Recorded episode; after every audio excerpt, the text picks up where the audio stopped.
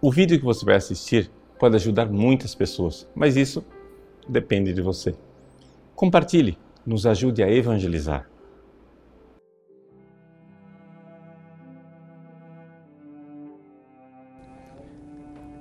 Em nome do Pai e do Filho e do Espírito Santo.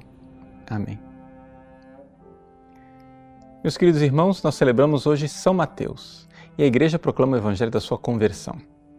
É interessante notar como, numa brevíssima pincelada, São Mateus descreve o acontecimento mais importante da sua vida: o encontro. O encontro dele com Cristo, quando Cristo irrompeu na sua vida enquanto ele ainda estava no meio do pecado. Ele consegue transmitir isto na brevidade de um versículo, o versículo 9. Ao passar, Jesus viu um homem chamado Mateus, sentado na coletoria de impostos e disse-lhe: Segue-me. Ele se levantou e o seguiu. Aquele momento extraordinário de conversão é retratado de forma espetacular pelo pintor Caravaggio. Vocês sabem que Caravaggio tem esse estilo especial de pintar as suas telas, é, não somente é, com uma expressão muito humana, típica da sua época, com os trajes típicos da sua época, mas também é, com um jogo de chiaro-oscuro, ou seja, de luzes. E você vê naquela tela que hoje está lá na igreja de São Luís dos Franceses, em Roma, essa ideia da graça que irrompe no meio do pecado, ou seja, a luz que entra nas trevas. Mateus foi encontrado por Jesus.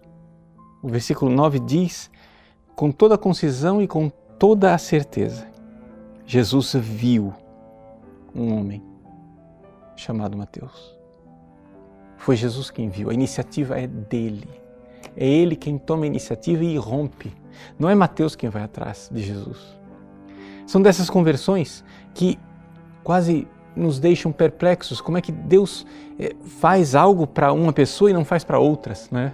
Deus tem os seus eleitos, Deus tem é, a sua forma de, de agir. Por exemplo, um, um, Saulo na rua de Damasco, no caminho de Damasco, ele não estava procurando Jesus, ele estava perseguindo Jesus. Mateus, na coletoria de impostos, ele não estava buscando Jesus, ele estava buscando dinheiro, buscando as coisas mundanas.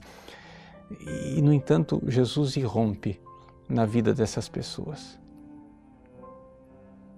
nós podemos olhar para estas conversões extraordinárias como sendo um grande dom de Deus para a igreja como um todo. Ao vermos esses irmãos que são convertidos assim, sem que eles tivessem pedido ou merecido, nós olhamos para nós e vemos que é verdade aquilo que aconteceu com Mateus, aquilo que aconteceu com Saulo, ou com outros convertidos da história, como André Frossard, mais, mais recentemente, pessoas que não pediram a conversão e foram atingidos pela luz divina, nós podemos dizer: Meu Deus, vós sois assim. Até mesmo eu que vos buscava, não era eu quem tomava a iniciativa, fostes vós que me destes a graça de vos buscar. Como diz Santa Teresinha, c'est lui qui nous fait désirer et comble nos désirs. É Ele quem nos faz desejar e então realiza o nosso desejo. É uma frase tirada de uma carta de Teresinha para o padre Roland. E quando ela diz, diz isto a esse padre, ela está refletindo aqui um mistério extraordinário. Até mesmo quando eu busco Deus.